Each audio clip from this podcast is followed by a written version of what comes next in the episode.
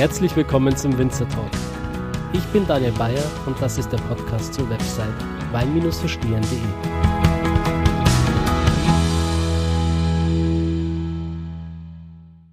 Hallo liebe Zuhörer, zum Abschluss meiner Moselreise bin ich jetzt noch zu einem ähm, Weingut gefahren, das ich über Instagram kennengelernt habe. Ähm, ich glaube, sonst hätte ich wahrscheinlich gar nichts von dem Weingut gehört, weil es doch relativ klein ist und äh, sehr bescheiden. Aber ich freue mich ganz herzlich, heute den Benny begrüßen zu dürfen. Hallo Benny. Hallo. Benny, vielleicht ähm, stellst du dich kurz mal vor für die Zuhörer, die dich noch nicht kennen. Sagst uns, wo wir gerade sind und welches Weingut. Ja, hallo, ich bin der Benny, Benjamin Spahn vom Weingut Spahn. Ähm, das liegt in dem überschaubaren Dorf Moseldorf äh, Kästen. Wir haben so rund 350 Einwohner und äh, liegt in der Nähe von Bernkastel-Kues. Und äh, ja, wir haben ein, wie der Daniel schon sagt, überschaubares kleines Weingut. Ähm, 2015 gegründet, relativ jung auch und äh, gerade in der Findungsphase. Ja, du sagst gerade, ihr habt euch 2015 gegründet, aber du hast auch hier Kellerbücher da liegen, die schon 100 Jahre alt sind. Kannst du uns vielleicht ein bisschen Background äh, dazu erläutern? Also wir hatten schon, soweit ich zurückdenken kann, immer Weinberge gehabt. Ungefähr, also wir sprechen da von 2000 Metern hobbymäßig, die mir von meiner Uroma übernommen habe, von der Agnes. Und ähm, als die gestorben ist, wurden die Weinberge mir überschrieben oder beziehungsweise ich habe sie davon geerbt und äh, beim Räumen des Hauses wurden uns dann Kellerbücher offenbart, die auf das Jahr 1918 zurückdatiert sind, wo mein Ur Uropa, der Karl Quint, ähm, noch aufgeschrieben hat, wie er damals Fasswein gemacht hat. Und äh, ich war so fasziniert von der ganzen Geschichte, dass ich diese Tradition auch wieder aufgreifen wollte. Und dann 2015 den ersten Stein, den Primus gelegt habe sozusagen. Aber ursprünglich hast du eine andere Ausbildung gemacht, oder? Ja, genau. Ich habe ähm, nach der äh, Schule erstmal Landwirt gelernt, weil ich von klein auf eigentlich schon immer auf dem Bauernhof war und immer in der Natur, immer draußen. Und ähm, ja, währenddessen ist dann das ganze Ereignis passiert. Meine Uroma ist krank geworden. Ähm, wir haben daheim, äh, habe ich mit dem Vater halt eben hobbyweise auch ein paar Weinberge gehabt. Wir haben dann die Kellerbücher gefunden und die Leidenschaft und die Tradition haben sich irgendwie so ein bisschen gekoppelt. Und dann habe ich nach der äh, Landwirtlehre dann noch verkürzt Winzer gelernt und dann 2015 auch direkt während der Ausbildung den ersten Flaschenwein gemacht. Was hat deine Uroma damals für eine Krankheit gekriegt? Ähm, ich würde behaupten, das wäre wirklich vom Alter.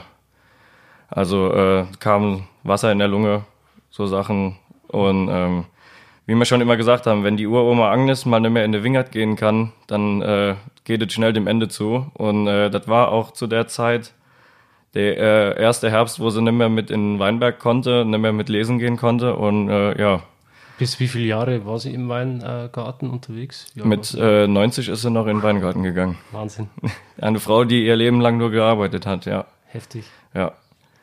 Und äh, ja, die Weinberge sind quasi aus der damaligen Zeit überstanden. Wir hatten zwei Kühe, zwei Schweine, ein bisschen Landwirtschaft, ein bisschen Weinbau und zum Schluss ist nur die Landwirtschaft und der Weinbau geblieben. Also Landwirtschaft sind äh, zwei Hektar, die wir verpachtet haben und der Weinbau. Und mittlerweile sind aus den 2000 Meter Weinbau äh, dann zwei Hektar geworden. Und äh, ja, jetzt äh, verkörper ich das, was ich eigentlich von der Uroma geerbt habe ist an dich quasi der Funke weitergegeben worden. Ja, genau. Übergesprungen. Sozusagen, ja. Magst du dann jetzt nur noch Wein oder auch trotzdem noch ein bisschen Landwirtschaft? Ähm, ich bin selbstständig, also die Betriebsgröße ist noch nicht groß genug, auch die Vermarktung ist bei weitem noch nicht groß genug für äh, davon leben zu können. Und äh, ich bin selbstständig als Dienstleister im landwirtschaftlichen Bereich, Forstwirtschaft, Weinbau. Und ähm, was machst du da genau? Wie kann man sich das vorstellen? Ich gehe quasi zu den Landwirten oder Lohnunternehmern hin und fahre mit der ihren Maschinen, äh, äh, mache ich landwirtschaftliche Arbeiten, führe ich die Arbeiten aus, mhm. auf Rechnung sozusagen. Mhm. Und halt eben, dann kann ich mir die Zeit sehr gut einteilen, wie das Ganze äh, zu Hause dann zu vereinbaren ist. Mhm. Weil mittlerweile äh, von den zwei Hektar ist gut über ein Hektar äh, eigentlich mit einem normalen Schlepper gar nicht befahrbar, sondern äh, 50 Prozent plus von der Steigung her und äh, der Arbeitsaufwand hier an der Mosel ist ja doch schon etwas enormer. Und vor allen Dingen, wenn man äh, nicht nur 0815 machen will, sondern schon was Besonderes machen will, dann äh, muss man auch dahinter stehen. Wahnsinn. Ja, Also wie viele Stunden arbeitest du am Tag? zähle ich nicht. also das werde ich mir, glaube ich, äh, erst in Jahren erlauben, wirklich mal zu zählen, wie viele Stunden ich tatsächlich in Weinberg oder in, in, in Weingut investiere. Also sagen wir es mal so, wann stehst du in der Früh auf und wann gehst du ins Bett? Ja, also in Spitzenzeiten um fünf aufstehen oder um fünf aus dem Haus und um neun, zehn Uhr abends heim. Also schon mehr außerhalb wie innerhalb vom Gebäude. Wahnsinn. Ja, ja, im Moment ist äh, fängt an, alles ziemlich gut zu laufen, sage ich jetzt mal so. Sehr arbeitsintensiv. Ben, wie alt bist du jetzt? Ja, ich bin 23 oder werde dieses Jahr 23, sagen wir so. Das ist Wahnsinn, wenn man bedenkt, was andere Menschen mit 23 machen oder was auch ich mit 23 gemacht habe. ähm, da geht man normalerweise fort, genießt sein Leben, trifft sich mit Freunden, hat eine gute Zeit. Und ja, du arbeitest im Prinzip äh, nicht 9 to 5, sondern 5 to 7. Und äh, allein das verdient schon allerhöchsten Respekt. Das ist wirklich der Wahnsinn. Dankeschön. Geht dir da nicht ab und zu mal was ab? Äh, vermisst du da irgendwas oder wünschst du dir trotzdem mehr Zeit für Freunde zu haben oder Familie? Hast du eine Freundin oder? Äh, ja, Beziehung ist zum Beispiel so ein Thema, was bei mir noch nie lange gehalten hat, um ehrlich zu sein. Also äh, verständlicherweise, die meisten äh, haben sich dann auch gesagt, die Leidenschaft kann ich nicht teilen, beziehungsweise so wenig Zeit, das funktioniert nicht. Aber äh, da bin ich jetzt auch nicht so böse drum. Ich sage immer, die Richtige, wenn sie kommt, die wird das auch mitmachen. Und ich will ja auch irgendwann mal in dem Status sein, dass ich mal wieder etwas Normalität in das Ganze reinbringen kann. Sage ich mal so. Aber ähm, Vielleicht hört die Richtige ja gerade zu. wer weiß, wer weiß. Machen wir den Winzertag zu einer Flirtshow. Ja, genau. Solange es nicht zur Piepshow wird, ist alles gut. nee. Alles gut. Ja, ich sag mal so, ähm, ich versuche das ähm, ziemlich zu vereinbaren. Also ich war jetzt die letzte Woche zum Beispiel mit Kollegen nach äh, Prag gefahren, äh, Rammstein-Konzert gucken. Oh, geil. Dann holt man sich halt eben mal vier Tage raus, wo man dann tatsächlich auch mal abschaltet, weil ich glaube, sonst macht das kein Mensch auf lange Dauer mit. Aha. Wobei bei Rammstein bist du ja angeschaltet als abgeschaltet. Gut, ja. Sagen wir mal anders umgeschaltet. Voll. Ja. Ja, das war schön. Auch noch Leute kennengelernt da, die auch äh, dann im Weingeschäft tätig sind und von der Mosel kommen, dann wieder neue Connections gemacht und dann so ganz raus kommt man ja dann doch nicht aus der Hast du da Weinwelt. Winzer getroffen? Ja, Wie geht das? Das sind so viele Leute, oder? ja. Einfach durch Zufall. Durch ganz blöden Zufall sozusagen. Heftig. Es gibt keinen Zufall. Ja, Seid ihr jetzt noch im Kontakt? ja, ja, auf jeden Fall. Also wir haben Nummern ausgetauscht, schreiben jetzt ein bisschen. Geil.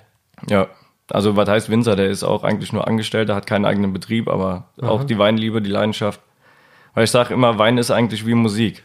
Auf der ganzen Welt versteht man sich, also versteht man die Musik, den Wein. Jeder Künstler, jeder Winzer hat seinen eigenen Stil, seinen eigenen Touch. Und äh, auch in der Musik gibt es beim Riesling, äh, beim Wein natürlich verschiedene Genre, verschiedene Rebsorten. Und äh, im Endeffekt hat man ja im Wein genau das gleiche wie in der Musik. Man äh, kann sich so ein bisschen abschalten, mal anderes auf sich wirken lassen, andere Geschmäcker ausprobieren, sich mit Leuten drüber unterhalten. Um das geht's ja letzten Endes. Genau, eben. Perfekt. Unkompliziert, aber weltweit. Ja. Und du bist da sehr auf Instagram aktiv, gell? Ich glaube, ähm, wir haben uns da auch kennengelernt. Ich glaube, du ähm, folgst mir da schon länger, oder? Ja, äh, ich weiß gar nicht jetzt genau wann. Du wurdest mir irgendwann mal vorgeschlagen und seitdem eigentlich immer deine Stories, deine Reisen immer verfolgt, deine Podcasts logischerweise auch verfolgt und ähm, ja, wo ich dann gesehen habe, dass du dann auf bei Van Volksen auf der Grand Opening Feier bist. Genau. Da haben wir uns dann das erste Mal persönlich in Real Life getroffen. Genau, da habe ich ja extra dem Roman noch geschrieben, für dann samstags äh, noch kommen zu dürfen. Beziehungsweise ich wollte ja eigentlich nur nachfragen. Ich habe von der Samstagsfeier gar nichts mitbekommen, war ja mein Plan, sonntags hin, erst hinzufahren. Und dann hat der Roman mich ja dann tatsächlich persönlich eingeladen, dann noch auf die Feier zu Geil. kommen, was eine Riesenehre war. Das ist eine Und riesen das rechne ich ihm hoch, hoch an. Für mich kleiner Zwerg sozusagen. ja, und da haben wir ja tolle Gespräche schon geführt. Sonst wäre das hier gar nicht in, zustande gekommen. Genau. Ja, mega. Gott Was, sei Dank. ich, also ich bin immer noch hin und weg von dem ganzen Event, was der Roman da auf die Füße gestellt hat. Das ist auf jeden Fall ein Meilenstein in der ähm, Weingeschichte der Mosel, Ja, absoluter Wahnsinn. beziehungsweise Saar. Ja, nicht vergessen. Ja, ähm, Benny, du hast hier einige Weine ähm, vorbereitet. Ich würde sagen, wir gießen uns gleich mal den ersten ins Glas. Ja, sehr gern. Bin schon sehr gespannt, denn ich habe noch nichts von dir probiert. Ja. Welchen willst du denn anfangen? Sagen wir klassisch mit dem Trockenen Ja, vorneweg? gerne. So, klassische Schraube. Ah, Ich mag eigentlich Stadtgeräusche nicht. Also für mich gehört äh, der Kork schon dazu eigentlich. Und wird auch auf jeden Fall in den hochklassigen Weinen, in den höherklassigeren Weinen äh, Einzug halten wieder. Einfach für das.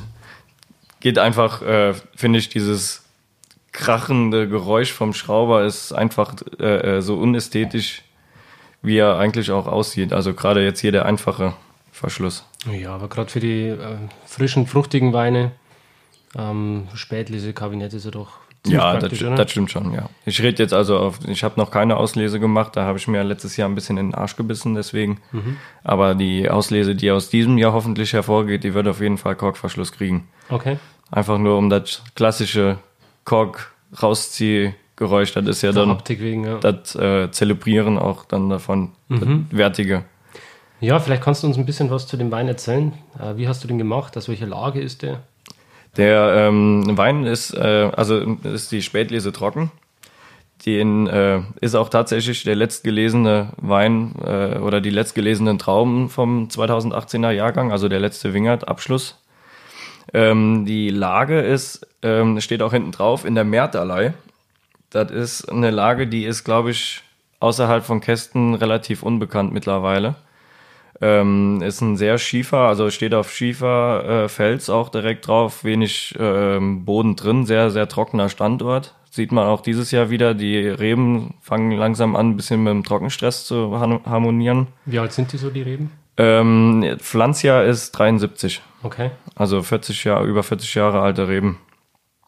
Und ähm, die, aber die kommen gut damit klar. Also ist jetzt nicht, dass wir da Verluste erleiden müssen. Eher, äh, ich finde ja immer, der Riesling ist eine Rebsorte, die kann auch ruhig mal ein bisschen leiden, um die Aromen und die ganzen Mineralik aus dem Boden und aus der Frucht wirklich dann ein bisschen mehr in die Beere reinzubekommen. Ein bisschen mehr ähm, zu, wie soll ich sagen, mir fällt das Wort nicht ein, ähm, zu komprimieren. Und äh, ja, der äh, Wein, den habe ich dann auch dementsprechend, den habe ich geteilt. Das waren rund äh, 600 Liter auf 1000 Meter circa, also auch kein großer Ertrag rausgeholt, extra deswegen. Und ähm, wie soll ich sagen, ja, den habe ich geteilt, einmal in die süße Spätlese auch und äh, die trockene Ausbauweise. Und da habe ich auch ein bisschen rumexperimentiert. Der hatte äh, erstaunlicherweise 9 Gramm Säure im Most, obwohl die eigentlich ein sehr, Most, äh, ein sehr, sehr säurearmer Jahrgang war. Und ähm, da habe ich einfach mal auf äh, den Wein BSA-Bakterien draufgegeben. Okay. Haben, haben äh, die BSA hat den dann auf, hat nicht viel gemacht, ein Gramm ungefähr, also acht, wir haben jetzt 7, Komma irgendwas Gramm äh, Säure da drin. Was sind BSA-Bakterien? Kannst Also- du das kurz erklären? Ähm, für einen Riesling sehr untypisch äh, ein biologischer Säureabbau. Ah, okay. Und äh, die wandeln halt eben, die arbeiten, wenn ich das jetzt, mach mich nicht, ähm, ich glaube, mit Milchsäurebakterien Klar, sind das. Hm. Wenn es bloß BSA gesagt hätte, hätte ich kapiert, aber dann mit Bakterien noch Ja, zusätzlich. Ja. Genau. Und ähm, muss ich sagen, hat dem Wein richtig gut getan, weil er so einen leichten Schmelz bekommen hat und wirklich auch das Mundgefühl sehr, sehr harmonisch ist. Aha. Und ähm, da muss ich auch dazu sagen, ich hätte so, so gern Holzfässer bei mir im Keller. Ich kann es mir aber leider noch nicht leisten. Das Also die Fuder oder zum Beispiel, ja. die Fuder, 1000 Liter sind das genau, entweder Fuderfässer oder ein halb, halb Fuderfass. 500 Liter dann. Genau. Für äh, die Weine einfach ein Riesling kann auch gerne im Holz liegen, finde ich total geil, wenn nicht zu übertrieben ist. Ja. Und hier habe ich jetzt äh, Es geht ja da mehr um den oxidativen Ausbau dann, oder? Genau, und hier habe ich mit Chips jetzt geschafft. Also Okay. äh, mit geschredderten Holzfässern sozusagen, weil die günstigere und einfache Version ist. Und äh, im Endeffekt muss ich sagen, bin ich sehr, sehr stolz auf den Wein. Wie oft hast du den Wein jetzt schon gemacht, diese Spätlese? Dies Jahr das erste Mal. Das erste Mal jetzt. Mhm.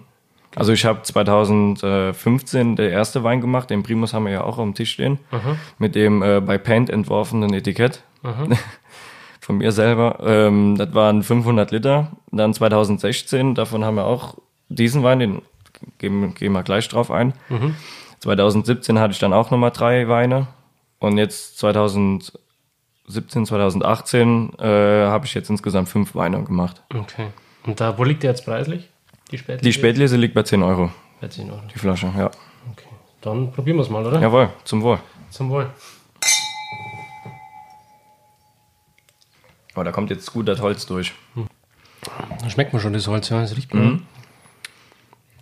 Kann auch sein, dass er jetzt sich noch ein bisschen aufschließen muss im Glas. Wäre wär jetzt schade, wenn das Holz eigentlich die Mineralik dann. Ähm, Ja, auf jeden Fall. Das war auch nicht Verstehe. oder ist auch absolut nicht der Sinn dahinter. Also ich will das Holz, ich will kein Holz ausbauen, ich will einen Wein ausbauen. und vor allen Dingen, der hat so viel Frucht und äh, die Mineralik in dem Wein drin. Kann sein, dass er jetzt im Moment einen kleinen Ticken zu kalt ist. hm, vielleicht lasst man einfach noch ein bisschen und probieren ihn dann am Schluss nochmal, oder? Genau, lassen wir mal noch ein bisschen stehen, ich mache noch mal ein bisschen auf. Genau, dass er noch ein bisschen atmen kann. Genau. Da dem Wein halt auch noch ein bisschen gut tun. Genau. Dann würde ich sagen, gehen wir gleich zum nächsten dazwischen, oder? Ja. Ja, der braucht ein bisschen. Danach, ähm, 2016 war ich mutig. Nachdem ich den äh, Primus so gut gemacht habe, habe ich gedacht, fängst du direkt mal an mit einer Cuvée. Und zwar habe ich ähm, einfach im Keller gestanden und gedacht, du brauchst irgendwas Cooles, was noch nicht so viele haben eventuell. Und habe dann einfach mit einem Glas Wein an jedem Tank ein bisschen gezogen, von dem ein bisschen mehr. Und dann im Endeffekt habe ich dann die äh, eine Mischung gekriegt aus Riesling und Müller-Thurgau, die mir so gut gefallen hat in dem Moment. Nur äh, in meinem jugendlichen Leichtsinn natürlich nur Pi mal Daumen geschafft und gar nicht gewusst, was ich jetzt da im Glas, wie viel und ich da jetzt im Glas drin hatte. Worauf ich dann, ich glaube, abends um elf habe ich mit der Rumprobiererei angefangen und um drei Uhr bin ich dann ins Bett gegangen. Und da hatte ich dann die, die Cuvée quasi erschaffen. Krass. Weil mein Ziel war, das ist, also der Riesling ist äh, aus Windrich, hier gegenüber von der Mosel, aus der Flachlage. Und äh, das ist ein sehr schwerer, sandiger, lehmiger Boden. Sandiger, lehmiger Boden ist auch gut. Aber ein sehr schwerer, lehmiger Boden mit äh, Moselsandanteil drin. Und ähm, der Wein ist relativ einfach, harmonisch und ähm, mir hat die Säure ein bisschen zu viel gestochen. Also irgendwie war der so ein bisschen unrund, der Riesling. Und deswegen habe ich einfach mal ausprobiert, weil mir der Müller-Thurgau in dem Jahr sehr gut gefallen hat, äh, damit ein bisschen was zu schneiden. Und ja, daraus hinauf kam dann die, Der Müller-Thurgau ist auch ein bisschen milder in der Säure, gell? genau, Und dann man das gut. genau, so die, die klassischen Riesling-Aromen so ein klein bisschen ausgebremst und äh, im Endeffekt ein sehr leichter, angenehmer Sommerwein gemacht. Wahrscheinlich dann kühl vergoren, fruchtbetont, oder? Genau, Genau. Also im Edelstahl. so eine Art Einstiegswein dann quasi für dein Weingut, oder? Ja, genau. Gut. Der liegt preislich bei 5 Euro, ist auch relativ günstig, aber ist ein halt eben Wein, da kann man sich abends auf die Terrasse setzen, die Sonne genießen und ohne Probleme den trinken. Der hat auch nur äh, 10%, Ah ja. Und wie viel Restzucker hat er dann?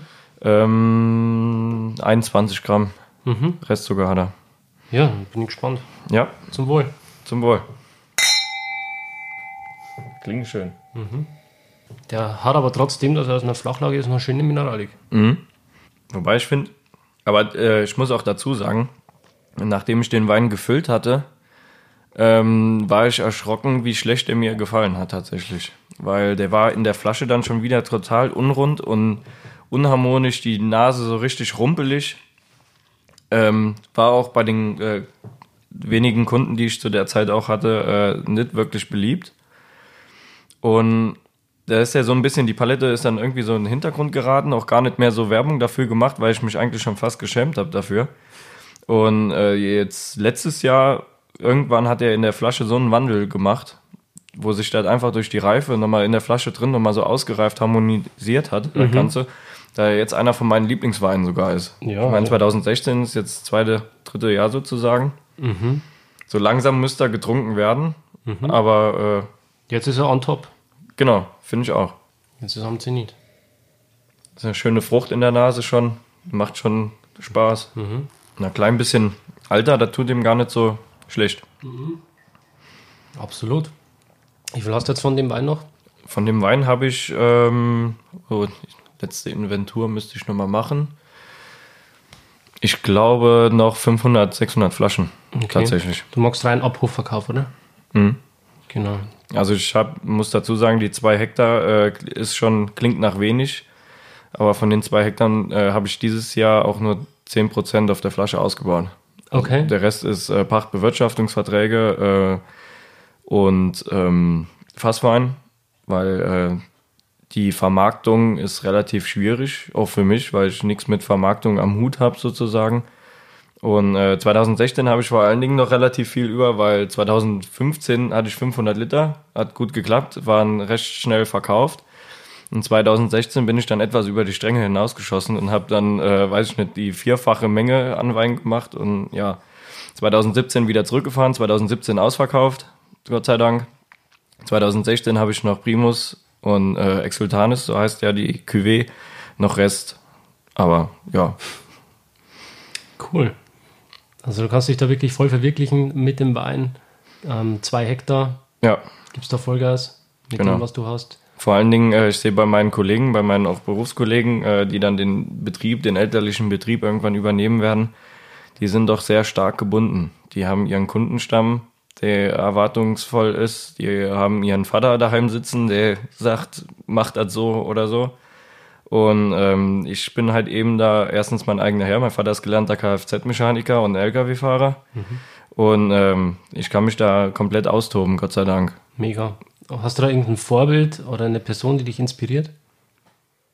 Mm, Im Großen und Ganzen meine Uroma tatsächlich, auch wenn sie mit dem Wein so nichts zu tun hat, aber so die, ähm, wenn ich bedenke, was äh, die Generation alles arbeiten musste, schaffen musste und trotzdem immer noch äh, Witze machen konnte.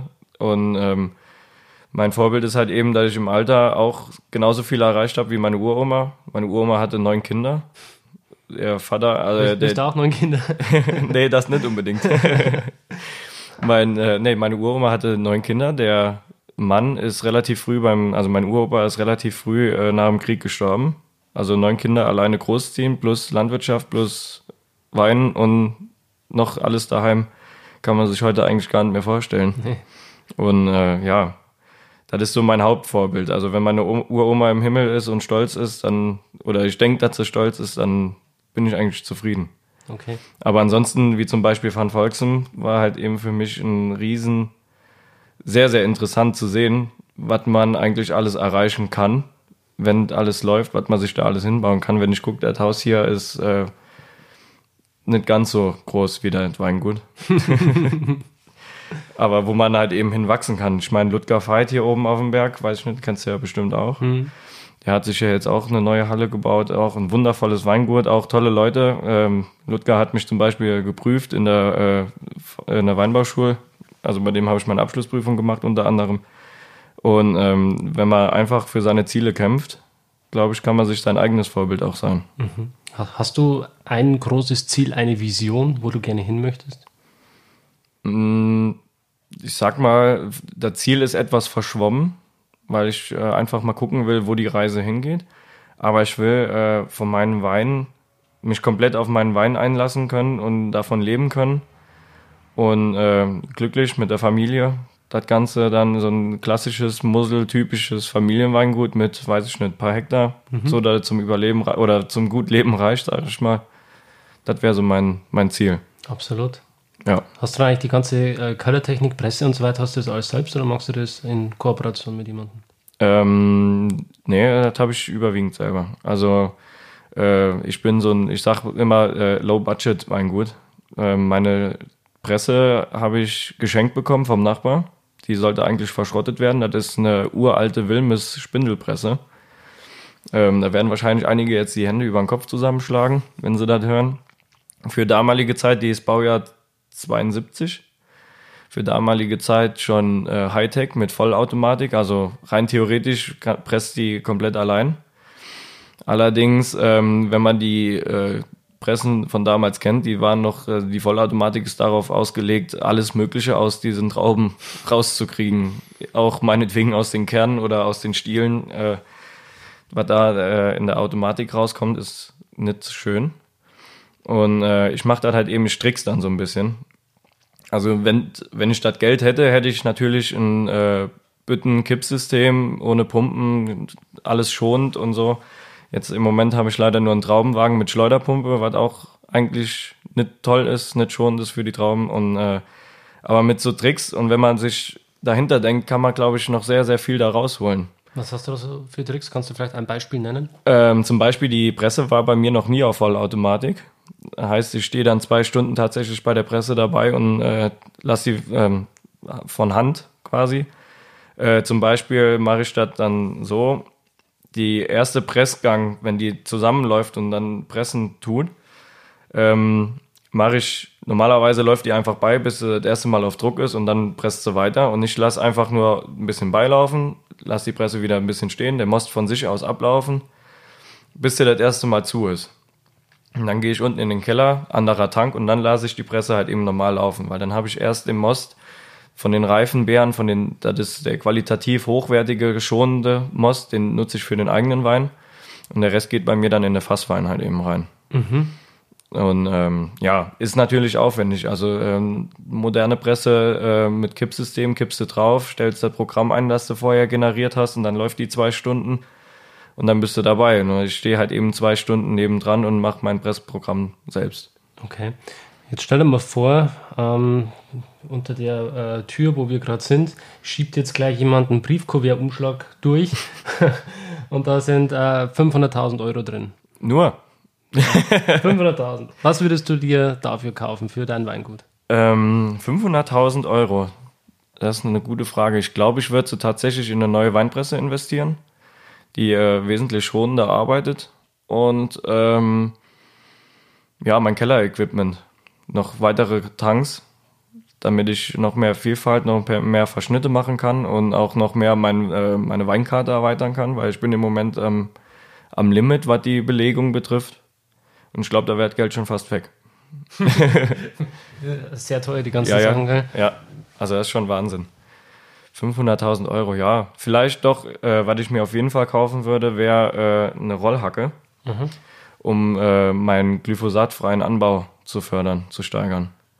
Weil im Moment, also in den Flachlagen, äh, setze ich gar kein Glyphosat mehr ein. Da fahre ich alles mit dem Flachschar was äh, relativ aufwendig ist und äh, ja, arbeitsintensiver ist als jetzt einfach Glyphosat und alles geht ein.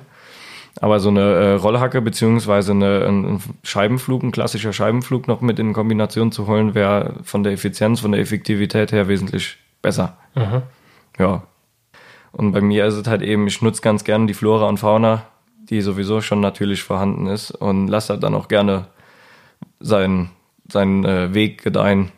Genau dass man ein geschlossenes System hat, einen Kreislauf. Ja, genau. Ich meine, die Rieslingrebe, die braucht nicht viel an Nährstoff. Und äh, wenn man ein bisschen mit Einsatz schafft, mit Leguminosen, die den Stickstoff aus der Luft binden und Pflanzen verfügbar macht, ähm, und generell mit der ein bisschen mit Köpfchen an die ganze ähm, Begrünung dran geht und der ganze Boden, was ich ja Gott sei Dank alles in der Landwirtlehre sehr, sehr intensiv äh, studiert habe. Das ist auf jeden Fall nützliches Hintergrundwissen. Ja, Absolut. auf jeden Fall. Und ähm, funktioniert einfach. Es gibt auch in meinem Wortschatz keine Unkräuter, das sind Beikräuter. Mhm. Und ich will jetzt in, den, in der Zukunft will ich ein bisschen experimentieren mit äh, speziellen Saaten, dass ich niedrig wachsendes Kraut in dem Sinne unter den Stöcken habe, dass ich dann einfach wachsen lassen kann im Steillang, wo mir die Erosion weglässt, wo mir am besten auch noch ein bisschen Stickstoff bindet und dass ich dann daraufhin kein Glyphosat oder so ansetzen muss. Mhm. Nature Hacks. Genau. Kann man so sagen. So ungefähr, ja. Gibt es da irgendwie so eine, so eine Pflanze, so ein Kraut, wo du sagst, das ist so ein richtiger Game Changer, das bringt nochmal richtig was? Ähm, da würde ich im Großen und Ganzen eigentlich Klee sagen. Weil verschiedene Kleesorten wirklich, also einmal die durch die, das ist eine Leguminosenart, die dann Stickstoff in den Boden bindet und ähm, ist auch ich weiß jetzt nicht genau welche Kleesorte, auf jeden Fall relativ trittfest und äh, hat auch kein großes Problem mit, mit befahren werden. Wobei das ist auch wieder so kritisch, kritisch gesagt. Also eigentlich so einen richtigen Game Changer an ein Kraut kann man jetzt nicht sagen. Ist die Natur im Gesamten, mhm. die das ganze Spiel ändert. Mhm. Also ähm, wir können nachher zeige ich dir gerne hier beim Dorf habe ich direkt einen Wingert, wo ich viel experimentiere damit ähm, wenn man da einfach mal in den Boden reinriecht und merkt, da ist Leben drin, der Boden, dem geht es gut, dann geht es dem Reben auch gleich viel besser. Und das überträgt sich einfach auch, denke ich, in den Weinbiss rein. Mhm. Dass man den Humus aufbaut. Genau. Wie, wie magst du das? Ja, über die äh, Begrünung. Zum Beispiel ich, ähm, die Begrünung, die, wo ich eingesät habe, die gehe ich äh, jetzt bei der Trockenheit vor allen Dingen, tue ich die nur äh, walzen. Also mir wurde dann auch schon gesagt, der Span ist zu blöd für zum Mulchen. Der hat die Zapfwelle vergessen anzumachen. Aber ich ziehe dann den Mulcher einfach nur hinten her, dass das große Kraut dann umknickt. Das stirbt dann ab oder wird im Wuchs gehemmt. Bildet oben drin zwischen dem noch bestehenden Kraut so, ein, so einen schönen Humusteppich drin, was sich dann langsam dann durch die ganzen Regenwürmer und was da alles rumkreucht und fleucht ähm, zersetzt wird. Und äh, Wasserverdunstung wird eingespart und äh, die eigentlich ein Großteil der Nährstoffversorgung wird damit schon sichergestellt, um ehrlich zu sein. Was hältst du von Biodynamie? Ähm, ich habe mir auch schon überlegt, also ich habe auch ein Jahr, äh, mein erstes Lehrjahr habe ich in einem Bio-Weingut gemacht. Ähm, würde ich auch gerne machen, nur ähm, der Staat spielt mir da in die Karten. Also die, die ähm, Mittelwahl, also ich bin doch noch froh, dass ich auf systemische Mittel zurückgreifen kann, wenn es sein muss. Äh, Und ähm, weil zum Beispiel Peronospora, äh, ein gutes, äh, das einzige Mittel, was mir jetzt in den Sinn kommt, was zugelassen ist im Bio, ist halt eben Kupfer. Weil Kupfer ist ja natürlich, aber für mich ist halt eben Kupfer ein Schwermetall und sollte nicht ähm, dann äh, äh, so in die Weinberge reingeknallt werden, meiner Meinung nach, weil baut sich über Jahr, Jahrzehnte nicht ab. Und äh, ich kann mich an 2014, das war das Jahr, wo ich gelernt habe, dann äh, wurde noch phosphorige Säure als äh, hat die Zulassung verloren als nat- natürliches Mittel. Das heißt, wir hatten nur noch Kupfer. Und äh, das Einzige, was von der Politik kam, war, dass die Grenzwerte hochgesetzt werden. Also, dass wir noch mehr Schwermetall in die Wingerten blasen konnten. Und da war ich daheim wirklich froh, dass ich ähm, meinen Spritzabstand auf sieben Tage statt drei Tage hatte und äh, nicht so viel Sprit und verblasen habe, die Bo Böden nicht so verdichtet habe mit meinem Schlepper und äh, dass ich die Wingerten dann trotzdem noch einigermaßen sauber bekommen habe. Aber das ist immer so eine Sache, ähm, man muss mit der Natur arbeiten. Dann gibt einem die Natur auch viel zurück. Wenn man die Natur viel machen lässt, dann und äh, der bei ihren natürlichen ähm, Hilfestellung dann auch unterstützt, dann kann man da schon einiges rausholen. Zum Beispiel allein schon durch Entblättern die Belüftung der Trauben besser macht, wenn man äh, die Mittel halt eben dann wirklich das Wetter im Auge hat, die Mittel zur richtigen Zeit einsetzt. Zum Beispiel, ich fahre am liebsten, äh, wenn die meisten Leute im Dorf stört, nämlich nachts, beziehungsweise morgens sehr, sehr früh, weil dann äh, die Thermik sehr mithilft, dass nicht so viel Abtrieb ist, dass nicht so viel unnötig in der Natur rumgeschleudert wird und so Sachen. Das ist der Hauptgrund oder das Hauptziel in der ganzen Sache. Wow. Ich finde das wahnsinnig interessant. Das ist echt cool, dass du das alles raus hast, dein ganzes Wissen. Ja, ich sag so, also eigentlich alle haben gesagt, äh, lass das doch mit dem Weingut, mach noch deinen Wirtschafter, Techniker, lern noch ein bisschen was. Aber ich habe eigentlich schon vor der Ausbildung mit den Hufen geschart und wollte jetzt unbedingt an meinen Wein dran. Klar. Dann habe ich mir gesagt, machst du jetzt mal, lernen kannst du später immer noch. Ja, aber du weißt ja schon sehr, sehr viel. Ja, ich sag mal so, in die Details müsste ich eigentlich noch, also wenn ich jetzt einen äh, Winzer-Techniker neben mir sitzen hätte, der würde mich, glaube ich, in Grund und Boden fragen. Also ich glaube, ich habe auch schon viel gemacht, wo ich nur durch Zufall äh, das Richtige getan habe. Ich habe aber auch schon Lehrgeld zahlen müssen, so ist das nicht. Inwiefern? Ähm, wo habe ich das? Ähm, ja, zum Beispiel letztes Jahr. Äh, wenn ich zurückgreifend sehe, äh, letztes Jahr hatten wir einen Bombenherbst und ich hätte, glaube ich, noch wesentlich mehr rausholen können aus dem Ganzen, wenn ich nicht, ähm, ah, wie soll ich sagen, wenn ich äh, nicht so nervös gewesen wäre. Also äh, die, aus, äh, die Spätlese, die wir hier gerade getrunken hätten, das hätte auch locker, locker eine Auslese werden können. Wenn man sie einfach noch zwei Wochen, drei Wochen hängen gelassen hätte. Aber gut, so ist das halt eben. Abspeichern, nächstes Jahr besser machen. Genau. Ja, dann bin ich gespannt auf deinen nächsten Wein, lieber Benny. Ja. Und den hier noch.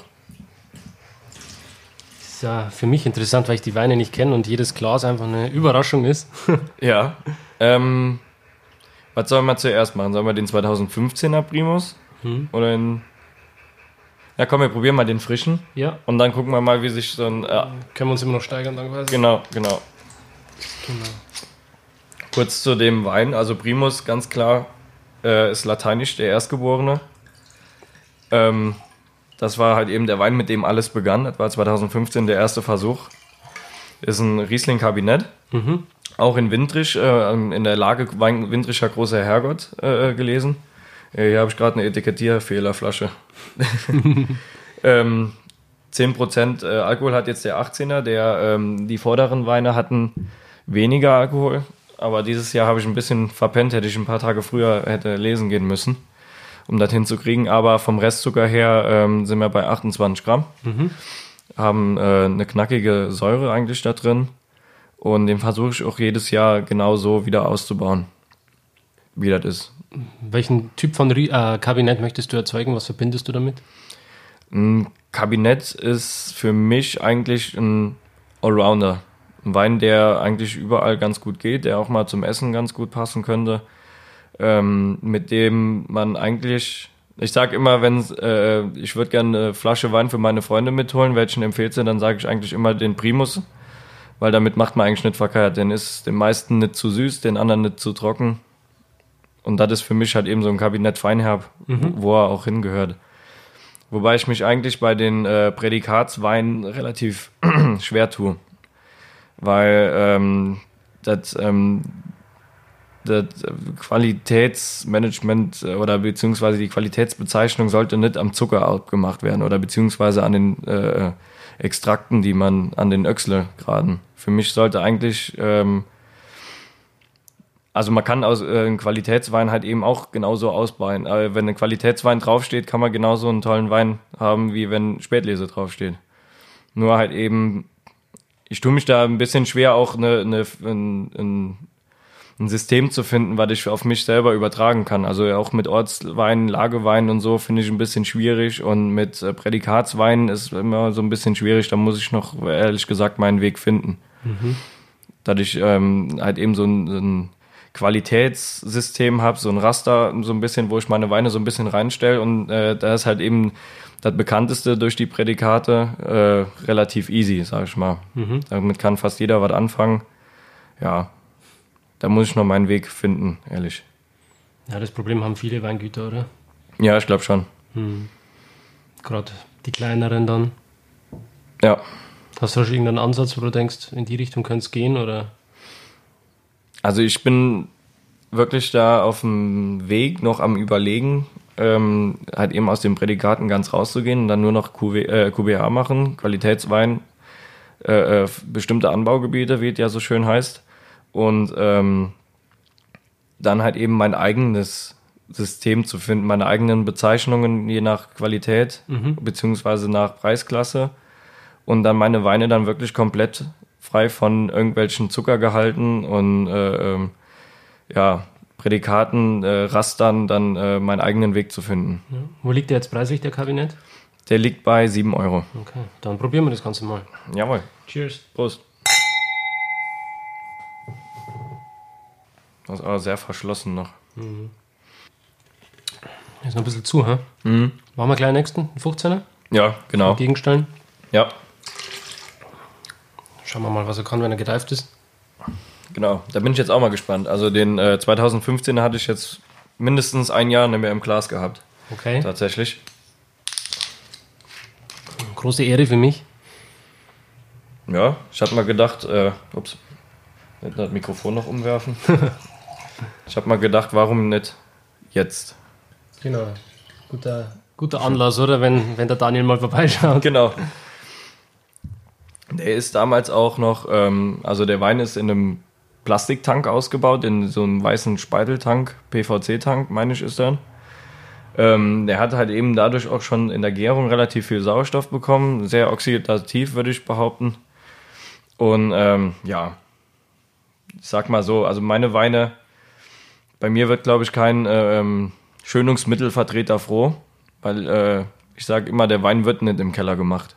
Der gute Wein, der kommt aus dem Weinberg. Der gute Most kommt aus dem Weinberg raus und im Keller mache ich eigentlich das, was ich auf der Weinbauschule gelernt habe mit ganzen Verfahren, was man da alles machen kann, lasse ich eigentlich weg. Alles? Fast. also ich ähm, lasse den Most dann, äh, ich weiß schon, im, jetzt im Sommer, also jetzt die Zeit, ich fange jetzt auch schon ein bisschen an mit der Planung, aus welchem Weinberg ich welchen Wein machen will. Und ähm, das ziehe ich dann auch bis in den Herbst durch.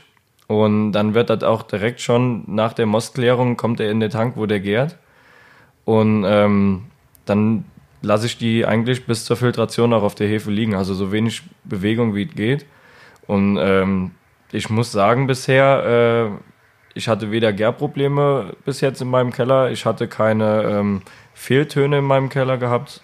Und warum soll ich dann anfangen, da noch Tütchen aufzumachen und reinzurühren und dann bleibe ich doch lieber bei dem, was mir der Weinberg schenkt. Was nimmst du da so für Hefen? Ähm, der hier ist sogar spontan vergoren. Ah, okay. Den, hier die Spätlese, die wir eben getrunken haben, ist auch spontan. Und ansonsten äh, die ganz einfache Riesling-Hefe von, ich glaube, darf man Namen sagen? Von Erbslö. Keine Ahnung. Also die 0815 Hefe. Wobei ich eindeutig ein Fan von Sponti bin, war doch erstaunlich gut in meinem Keller klappt. Also, ähm, wo mir hier der ähm, 15er Wein ist noch im Wein, in meinem Lehrbetrieb äh, ausgebaut worden. Der 16er ist der erste, der hier ausgebaut worden ist. Und da haben alle gesagt, ja, da hat schon jetzt 30 Jahre kein Wein mehr im Keller gelegen, das wird nicht funktionieren. Die kriegst du nicht dann gern. Und äh, ja, im Endeffekt habe ich dann da gestanden mit Leinentüchern, die ich nass gemacht habe, über den Tank gelegt und mit Ventilatoren für die irgendwie in die Bremse nochmal zu kriegen, dass die mir nicht in drei Tagen durchrauschen komplett. Ah, okay. Ja, also ich habe natürlich keine äh, Temperatursteuerung bei mir im Keller. Bei mir mache ich das dann mit dem Wasserschlauch und mit, mit Berieselung sozusagen und mit äh, Ventilatoren, mit so Standraumventilatoren, für die dann irgendwie zu bremsen, zu steuern. Wahnsinn. Ja, Irgendwie ja schauen, dass man konstante Temperatur hinkriegt, oder? ja, das ist schon eine Herausforderung. Also ich stehe dann halt eben dann auch nachts auf, für dann den Ventilator anzumachen, für kalte Luft reinzukriegen oder so irgendwas, Wow, weil ich ja keine Klimaanlage oder so irgendwann habe. das ist schon heftig. Na gut, man muss sich nur zu helfen wissen. Ja. ja, das ist echt cool, mal solche Insights auch zu kriegen und nicht immer quasi die top-modernen Keller zu sehen, sondern auch mal zu sehen, dass sich jemand wirklich Gedanken macht, ähm, verschiedene Hacks, sage ich jetzt mal, Ja, äh, anwendet. Hashtag Lifehack. Ja, Wein richtig live. cool. Ja, Voll. dann probieren wir mal. Zum Wohl. Zum Wohl. Das ist schon eine geile Farbe. Und das ist auch eine geile Nase. Oh ja, Wahnsinn. Da ist schon was passiert mit dem Wein. Ja, Wow. klasse. Schöner Kabinett. Super. Schön. Eine schöne, sch- wirklich eine schöne Frucht. Hat er schon so Honignoten in der Nase? Ja, genau. Und auch so ein bisschen, äh, so, so einen leichten, ja, wie soll ich sagen, Schmelz im, auf der Zunge. Also das ist wirklich, So, so Orangenschale hat er noch in der Nase, so ein bisschen, so ein Spritzer Orangensaft auf jeden Fall noch mit dabei, so was ganz Frisches, ein bisschen Limette, ja. auch am Gaumen dann nochmal. Ja, da bist du eindeutig mehr der Profi als ich. Naja, Ich mit meiner geringen Berufserfahrung, ich bin froh, dass ich da irgendwas rausschmeckt. schon ein bisschen was im Basic-Kurs Spaß. gelernt. Ja, klar. Wobei, wenn du jeden Tag Wein verkostest und probierst, dann irgend, irgendwas muss ja hängen bleiben. Ja, das ist richtig. Wenn man sich dafür interessiert und den Wein nicht nur in sich reinkippt, weil er Alkohol hat, dann machst du ja schon Gedanken drum. Genau, also Wein mit allen Sinnen bewusst wahrnehmen, das ist eigentlich Dafür macht man Wein. Also mach ich Wein, sagen wir es mal so. Ja, sehr schön. Ist cool. echt, gefällt mir echt gut. Schade, dass ich davon tatsächlich nur noch sechs Flaschen gefunden habe. Oh, was noch sechs Flaschen? Die werde ich mal schön auf Seite stellen. Auf jeden Fall. Das wird bestimmt spannend, wenn du das dann jedes Jahr einfach mal probierst und schaust, wo die Reise dahin geht. Ja. Und mal schauen, ob sich der 18er dann auch noch irgendwann öffnet. Der kommt bestimmt auch noch. Ja, ich glaube schon. Ja. Mit ziemlicher Sicherheit. Wobei ich bin da halt eben echt so ein gegen den Trend. Heutzutage, äh, also ich wurde auch schon Ende Dezember, kurz vor Silvester, schon gefragt, ob ich den 2018er schon gefüllt hätte. Also bei mir haben die bis Mitte, Ende Mai auf der Hefe gelegen und wurden auch dann erst, also von der Hefe runter, filtriert, gefüllt, direkt an einem Tag alles. Und ähm, ich bin da echt dagegen, Weine so schnell zu vertrinken, weil da ist so viel Potenzial meistens drin. Es sei denn, sie sind natürlich genau dafür ausgebaut, dass sie nach einem Jahr halt eben schmecken, als wären sie 30 Jahre alt. Nur, äh, also ich bin ein Fan von langen Hefenlager und auch gerne mal ein oder zwei Jahre in der Flasche. Klar, ja. Absolut. Bloß du musst das halt auch verkaufen können. Klar, eben. Ich kann äh, verdiene leider kein Geld mit Wein, der bei mir im Keller rumsteht. Ja, Gerade du musst jetzt eigentlich Gas geben. Ja, Das ist halt der, die Krux dann an der Geschichte. ja klar. Hast du dann vor, in Zukunft irgendwie trotzdem noch äh, Parzellen oder Weinberge zu kaufen, da ja irgendwas zu bekommen? Mm, Ich sag mal so, äh, Kommt auf die Lage drauf an. Also jetzt, mir werden eigentlich regelmäßig dann 0815 Weinberge noch angeboten. Nur ich muss auch sagen, jetzt mit der, wir machen das alles nur mit der Familie. Also mein Vater, meine Stiefmutter, äh, meine Schwester, Freunde, die mir helfen, in den Weinberg äh, zu gehen. Und da sind wir halt eben jetzt so an unserer Grenze, wo es noch Spaß macht, sage ich mal. Und äh, da würde ich jetzt ehrlich gesagt nichts mehr dazu kriegen. Also das habe ich letztes Jahr auch schon gesagt. Jetzt habe ich äh, dann kurz vorm, im, jetzt im Frühjahr dann doch aus Versehen noch 2000 Meter dabei bekommen. Aber muss ich auch dazu sagen, Schwarzriesling, da habe ich richtig Bock drauf, den dieses Jahr auszubauen. Bin mhm. ein richtiger Fan von. Warum? Weiß nicht, der gefällt mir einfach richtig gut. Warum? also ich habe noch ehrlich gesagt gar nicht so viele getrunken. Aber ähm, hier im Nachbardorf beim Bernd Kilborg, glaube ich, war das, der hat den als Sekt ausgebaut. Und der hat mich so umgehauen durch diese der tolle Trinkverhalten. Also da kannst du den Champagner in die Ecke stellen, sozusagen, jetzt mal hochgelobt. Und das habe ich auch vor. Also ich will den als Sekt ausbauen oder Sekko. Mhm. Ähm, dann so sind mal die Pläne. Also ich werde mal gucken und dann halt eben auch noch ein, ich bin halt eben auch mittlerweile ein Rotwein-Fan geworden. Ich weiß noch nicht, ob ich ihn wirklich als Rotwein ausbaue oder als Blonde Noir oder so. Mhm. Aber so ungefähr ähm, Sehr viel, äh, vielseitig dann die Sorte, kannst viel damit machen. Ich denke schon. Und vor allen Dingen ist er relativ unbekannt. Also ich glaube, äh, ich kenne jetzt nur zwei oder drei, die ihn anbauen aus dem, aus dem Kopf raus. Mhm. Und ähm, da ich bis jetzt ja eigentlich nur Riesling habe, außer noch ein bisschen Müller-Torgau, äh, passt der Schwarzriesling halt eben auch schön auf die Karte. Auf jeden Fall. Ja. Ähm, kannst du uns vielleicht noch ein bisschen was zu deinen Lagen erzählen, ähm, wie die exponiert sind, welchen Boden die haben? Ja, selbstverständlich. Also ähm, die Windrischer Lagen, das sind so meine äh, Basislagen sozusagen. Davon kriege ich auch nicht viel auf die Flasche. Da geht alles auf die Kälterstation und weg. Äh, das sind meine Flachlagen sozusagen. Das ist ungefähr ein Hektar. Das ist äh, schwieriger Boden, also von äh, Minutenboden, sehr, sehr lehmig, klumpig, fett, eigentlich so eher was für einen Burgunder, nicht für einen Riesling, sage ich mal, bis hin zu hier in Kästen äh, der, der krasseste ist die, die Merterlei, der steht auf äh, Fels. Da ist ähm, obendrauf 20 cm, 30 cm Humus und Schiefer und äh, ein richtig toller Boden. Welcher Schiefer ist das? Ähm, Blauschiefer. Die wohnen quasi, oder? Ja, ja. genau. Und äh, rüber auf der anderen Seite ist eher so ein klassischer grauer mhm. Schiefer. Und ähm, ja, wir sind an der Mosel äh, nicht umsonst die Riesling-Region schlechthin, weil der Riesling, der geht einfach voll auf hier in unseren Böden. Mhm. Und dann habe ich Lagen Richtung Brauneberger Juffer, der da hinten rüber ist. Der ist ja auch eine sehr bekannte Lage, die äh, ähnlich sind mit der Merterlei, nur von der Sonneneinstrahlung ist der Juffer eindeutig im Vorteil, weil der quasi äh, den ganzen, ganzen Tag richtig schön in der Sonne steht. Und äh, die Kästener Weinberge ist eigentlich hier viel in dem Seitental zur Sauerbohr, sagen wir, also zum Sauerbrunnen. Ähm, habe ich äh, die meisten Weinberge und da ist auch, die stehen morgens früh direkt in der Sonne, dreht sich langsam abends bis hin, sind nicht so steil, ist auch mehr Lehm im Boden drin. Und äh, durch meine Bewirtung, also die Weinberge habe ich alle von der konventionellen klassischen Bewirtung Glyphosat, alles, was kreucht und fleucht, muss tot sein und nur glatter Boden ähm, die profitieren jetzt gerade richtig davon, dass da nochmal ein bisschen was wachsen kann. Ein bisschen Humus dann aufgebaut werden kann. Mhm. Und ähm, das finde ich, äh, entwickeln sich die Reben auch sehr gut. Also meine ältesten Reben sind weit über 50 Jahre alt. Das ist eine Einzelfallanlage, noch die letzte, die ich habe. Die anderen habe ich alle auf Draht umgebaut wegen der Mechanisierung, weil äh, RMS-System zum Spritzen, also mit einem Raupensystem. Das macht ein Lohnunternehmer für mich und die Einzelfallanlage, die ist auch also ich werde sie wahrscheinlich nächstes Jahr umbauen oder wenn nicht sogar komplett neu setzen, weil sie einfach ähm, viel zu alt und viel zu umständlich zu bewirtschaften ist. Aber tut mir doch schon ein bisschen weh, weil die alten Reben, die haben halt eben was drin, was, eine junge, ein junger Klon nicht haben kann, mhm. sozusagen. Da sind teilweise sogar noch Wurzelechte drin, die dann mal so nachgezogen worden ist. Und da tut mir dann doch weh. Ich bin noch mit mir sehr am, am, am Kämpfen. Das glaube ich dir. Ja. Das ist eine harte Entscheidung.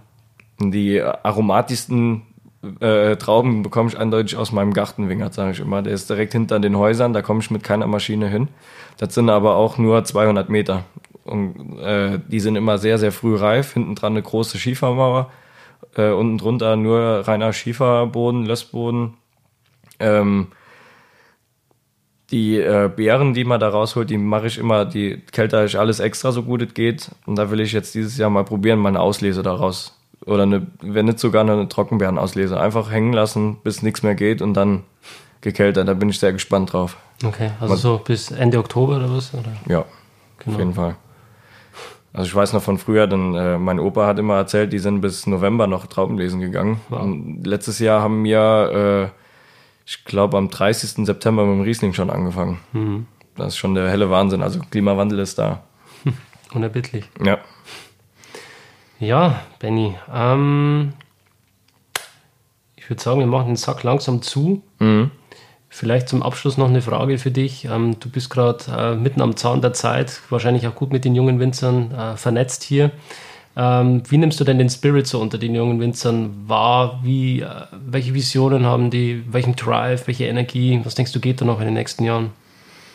Also ich denke, äh, gerade zu meiner Generation, ähm, die, da kommt sehr, sehr viel junger, also was Neues in die ganze Weinwelt rein.